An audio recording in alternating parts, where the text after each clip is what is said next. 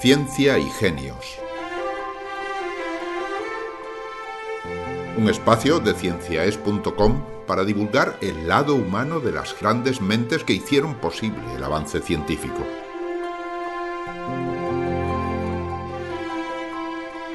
Ciencia para Escuchar vive gracias a las aportaciones voluntarias de sus oyentes.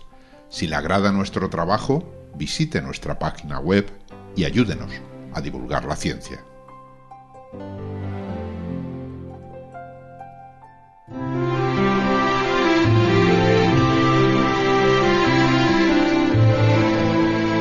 Cuando Galileo apuntó hacia Saturno su recién inventado telescopio allá por 1610, no supo interpretar la borrosa imagen que se ofrecía ante sus ojos.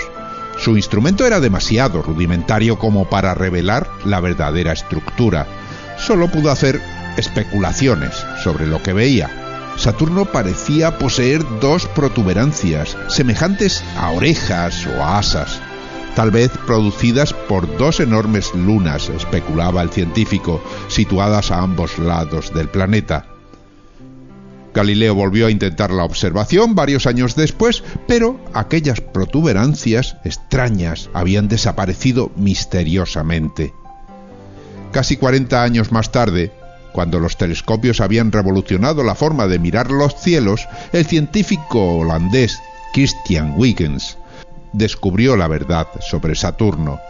El planeta no tenía orejas, sino que estaba rodeado por un anillo de materia que brillaba bajo la luz del Sol y que, debido a su orientación, emergía a los lados de Saturno como dos enormes asas. También descubrió su luna más grande y enigmática, Titán, cuya información ampliamos hoy en nuestra página web.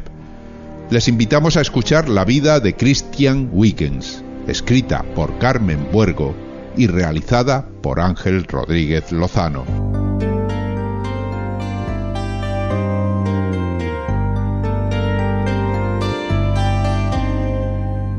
Uno de mis primeros recuerdos es el reloj de la iglesia que había frente a la casa donde nací, en La Haya, una ciudad de la que he estado ausente mucho tiempo y a la que ahora he regresado para saltar cuentas con la muerte. Era un gran reloj mecánico construido en la Edad Media, y como todos los de aquella época, su precisión dejaba mucho que desear. Se basaba en los mismos principios del que inventó Tesibio en la antigüedad. La única diferencia es que éste indicaba las horas por medio de la suave caída de pesos, y no por el lento ascenso del agua. He de confesar, por otra parte, que nunca me gustó aquel reloj. Quizás porque ya desde niño me obsesionaba el concepto de exactitud y el dichoso artilugio jamás supo darme la hora con precisión.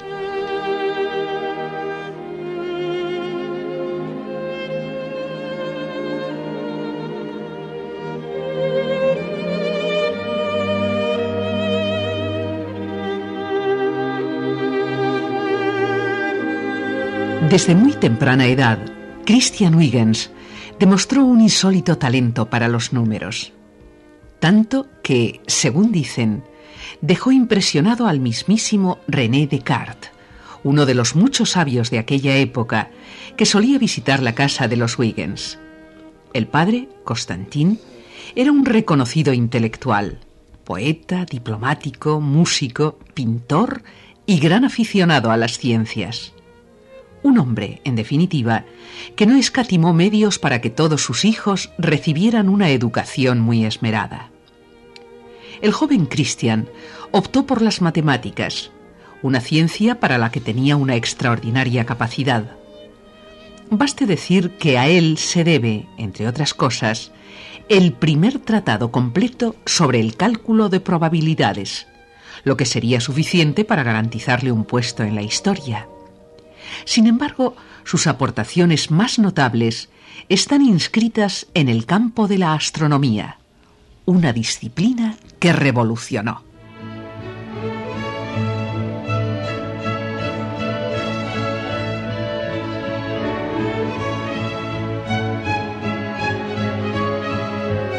Me aficioné a mirar las estrellas por pura casualidad, mientras ayudaba a uno de mis hermanos a perfeccionar un telescopio.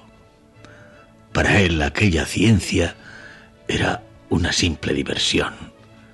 Pero yo, en cambio, empecé a tomármela muy en serio. Descubrí una nueva fórmula para pulir lentes y a partir de aquel momento pasaba noches enteras escrutando los cielos. Recuerdo como si fuera ayer todos y cada uno de los fenómenos que descubrí.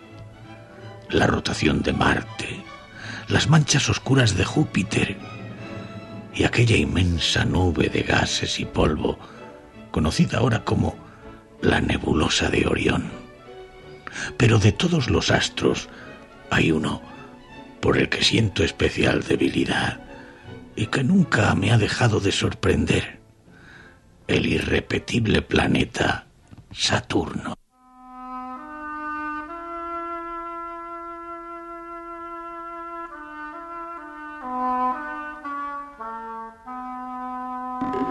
Medio siglo antes, Galileo ya había advertido que Saturno era diferente a los otros cuerpos celestes, pero no llegó a identificar su rasgo más definitivo. Fue Huygens quien detectó la peculiaridad del estrecho anillo que rodea al planeta, sin llegar a tocarlo en ningún punto.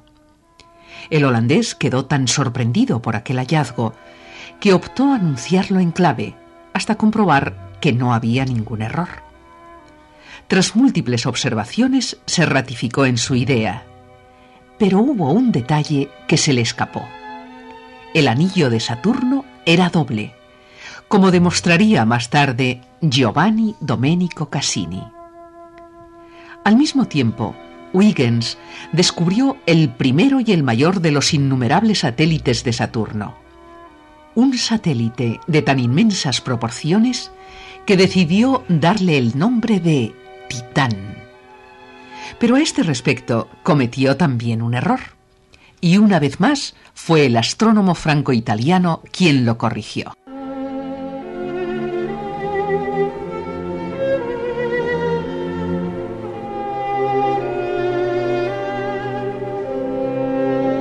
Aunque me duela, he de reconocer que Cassini tuvo más vista que yo sobre las peculiaridades de Saturno no sólo demostró que el anillo era doble, sino que descubrió la existencia de cuatro satélites del planeta. Y con ello propinó un duro golpe a mi vanidad. Yo me había empeñado en sostener que Saturno tan solo contaba con una luna, la que yo había descubierto. Ya sé que mi afirmación carecía de base científica y admito que me dejé llevar por una especie de arrebato místico. Me explico. Los planetas conocidos, incluida la Tierra, eran seis. Y los satélites detectados también eran seis. El nuestro, los cuatro de Júpiter y mi recién hallado Titán. Decidí que ese número cuadraba muy bien en el orden perfecto del universo y me equivoqué.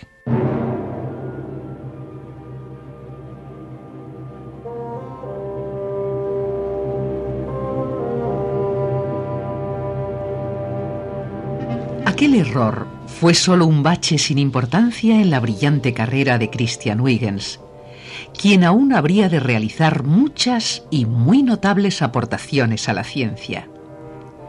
Una de las más importantes fue su teoría ondulatoria de la luz. A fuerza de observar los cielos, llegó a la conclusión de que la luz podía interpretarse como una onda longitudinal que se propagaba de forma muy similar a una onda de sonido. En un principio no se le hizo mucho caso, pero un siglo después los experimentos del físico británico Thomas Young le dieron la razón. En su afán por comprender el firmamento, Huygens buscó también nuevas fórmulas de medir el espacio y sobre todo el tiempo. Para ello, recurrió a un elemento muy sencillo pero crucial, el péndulo.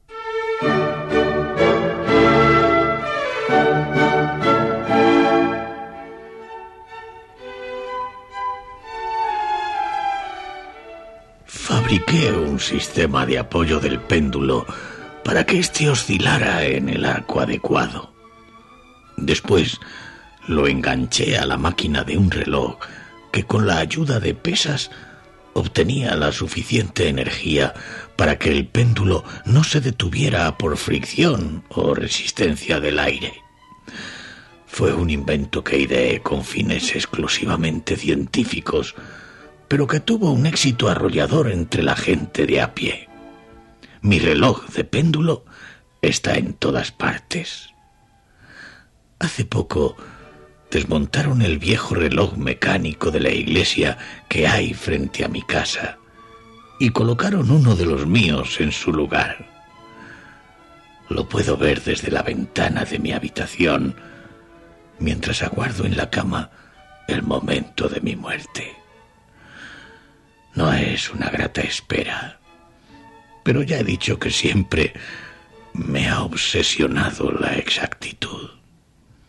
Por eso no despego la vista de la ventana, pues cuando me llegue la hora de abandonar este mundo, quiero conocerla con total y absoluta precisión.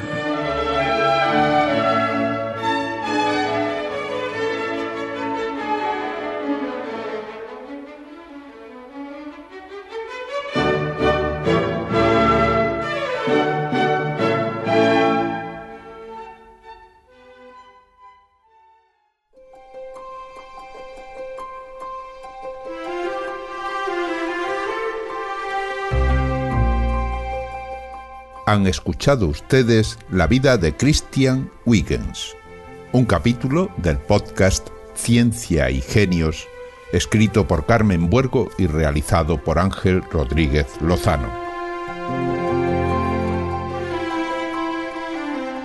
Ciencia para Escuchar les ofrece un conjunto de podcasts de divulgación científica. Escúchenos, visite nuestra página web y si le agrada nuestro trabajo, ayúdenos a divulgar la ciencia.